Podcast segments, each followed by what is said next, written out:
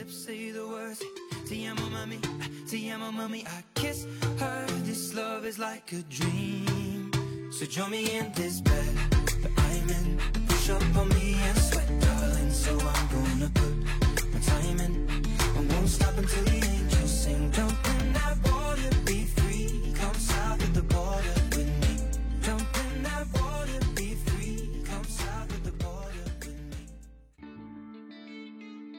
Hello，各位听众小伙伴们，大家好呀！今天是二零二三年六月二十一号，欢迎收听 T T Tracy Talk。英语思维和辩证技巧，爆发英语就在一瞬间。欢迎来到 T T Tracy Talk Plus Public Speaking and Debate。今天我们要学习的句子是来自于 TED 演讲《如何发现骗子》，主讲人是帕梅拉·麦耶 （Pamela Maya）。他是美国作家、注册欺诈审查员和企业家。Maya 被读者文摘 （Reader's Digest） 誉为全美最著名的说谎专家。那对美剧熟悉的小伙伴应该也看过《Lie to Me》这部作品。这部剧的重点就是微表情可以足以出卖一个人。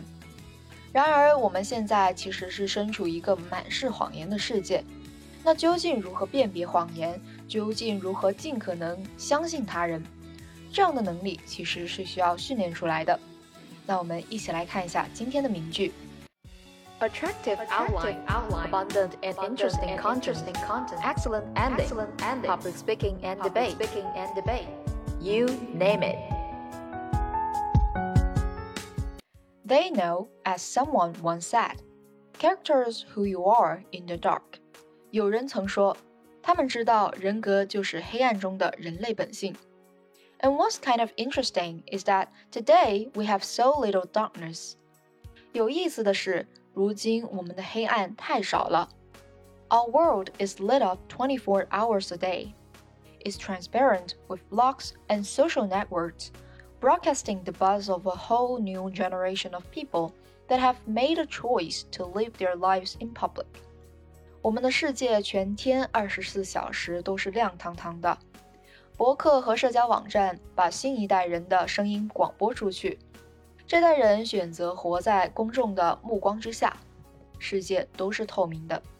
It's a much more noisy world, so one challenge we have is to remember oversharing. That's not honesty. 世界现在更加的嘈杂，因此我们必须记住一点：过度分享不等于诚实。Our manic tweeting and texting can blind us to the fact that the subtleties of human decency, character integrity, that's still what matters. That's always what's going to matter. 疯狂的发微博、发短信会让我们忽略一个事实，也就是人类的道德正义仍然重要，无论是现在还是将来。So in this much noisier world, it might make sense for us to be just a little bit more explicit about our moral code. 在这样一个嘈杂的世界里，我们对道德准则稍微较真一点还是有道理的。When you combine the science of recognizing deception with the art of looking, listening, you exempt yourself from collaborating in a lie. 当你把观察和倾听的艺术与实谎的科学结合起来，你就不会上当受骗。 You start up that path of being just a little bit more explicit because you signal to everyone around you. You say, hey, my world, our world, is going to be an honest one. My world is going to be one where truth is strengthened and falsehood is recognized and marginalized. 你可以从表明自己懂得实谎做起，因为你在对周围所有人发出信号。你在说：“哎，我的世界，我们的世界 会是一个诚实的世界。在我的世界里，真相将会得到捍卫，而虚假被识破并且消灭。And when you do that, the ground around you starts to shift just a little bit, and that's the truth. 这么做能让你脚下的世界一点一点的发生改变，这可一点不假。句中有几个单词需要我们着重学习，一起来看一下。The first one, transparent, transparent，作为形容词表示透明的、显而易见的。It means transmitting light and be able to see through with clarity. 而这个单词所引发的一些联想词也会有它的名词 transparency，表示透明，又或者是形容一个人诚实的，我们也可以说 truthful，或者是公正的、不偏不倚的，就可以说 impartial。那与之相对的反义词就可以说不明显的 unobvious。For example, it was transparent that she was irritated. 显然她是生气了。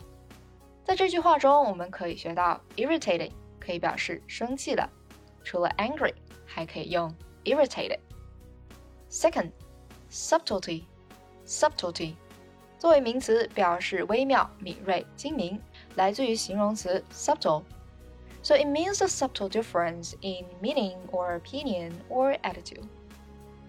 那联想到的单词就会有微妙的差别 nuance，微妙的 subtle。For example, I think the translator missed some of the subtleties of the original. 我认为译者漏掉了原着中的一些微妙之处。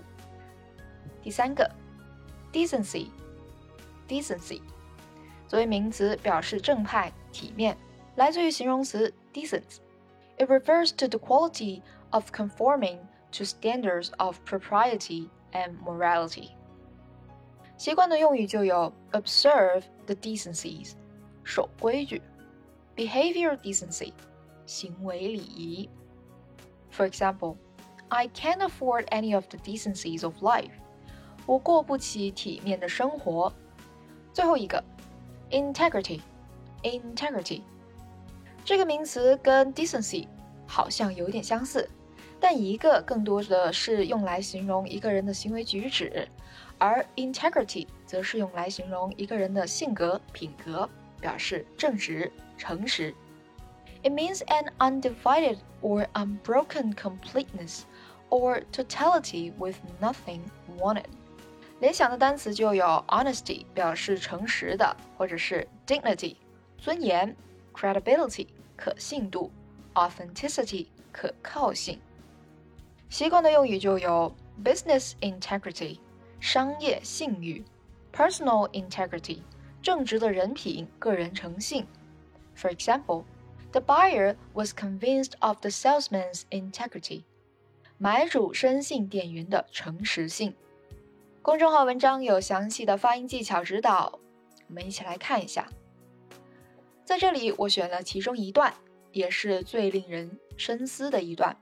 So in this much noisier world it might make sense for us to be just a little bit more explicit about our moral code. When you combine the science of recognizing deception with the art of looking, listening, you exempt yourself from collaborating in a lie. You start up the path of being just a little bit more explicit because you signal to everyone around you. You say, hey, my world, our world, is going to be an honest one. My world is gonna be one where truth is strengthened and falsehood is recognized and marginalized. And when you do that, the ground around you starts to shift just a little bit. And that's the truth. 在这句话中，我们同样需要强调已经学过的单词，比如说 explicit about, deception, exempt yourself from doing something, collaborating in something, marginalized. 来看一下第二段。When you combine the science of recognizing deception with the art of looking, art 元音字母开头，前面的要变成 the。 With the art of looking，第三段，You start up that path. Start up 连在一起，start up，start up。下面一段。其实我们听到很多关于连在一起读的词，比如说 going to be, gonna be, gonna be. Hey, my world, our world is gonna be an honest one. Honest, t 可以去掉失去爆破。Is gonna be an honest one, an honest one. 最后一段需要着重的停顿以及强调。and that's the truth. And that's the truth. 接下来一起进行慢速朗读和影子跟读。 一起开口试试吧。So in this much noisier world, it might make sense for us to be just a little bit more explicit about our moral code.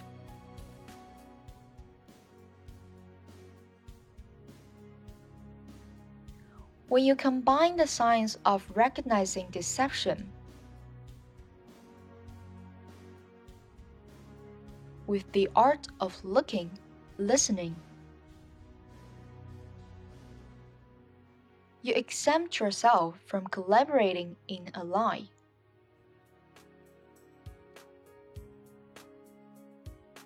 You start up that path of being just a little bit more explicit. Because you signal to everyone around you. You say, hey, my world, our world, is gonna be an honest one. My world is going to be one where truth is strengthened and falsehood is recognized and marginalized. And when you do that, the ground around you starts to shift just a little bit.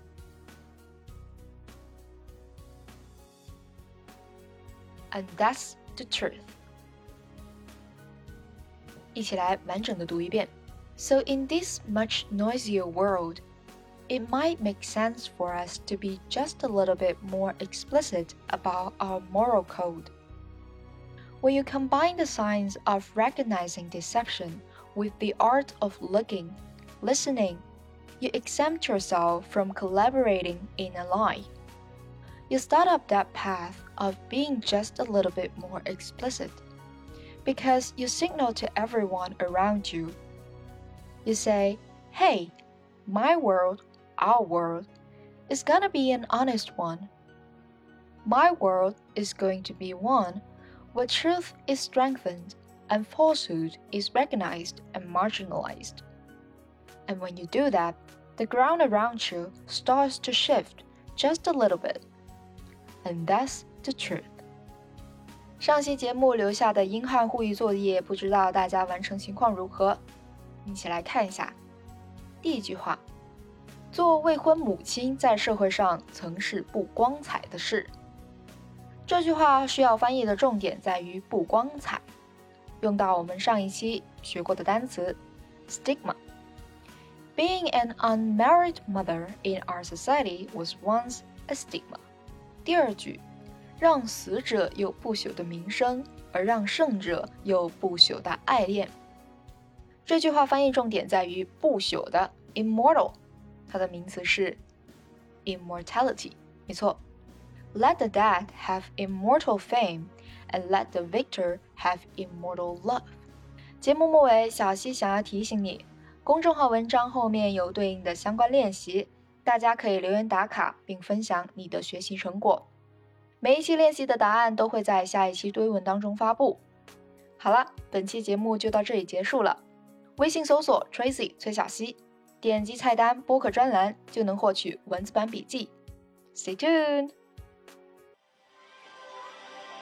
还没有听过瘾吗？想要继续收听精彩的内容吗？记得 subscribe 订阅我们的频道，时刻留意更新哦。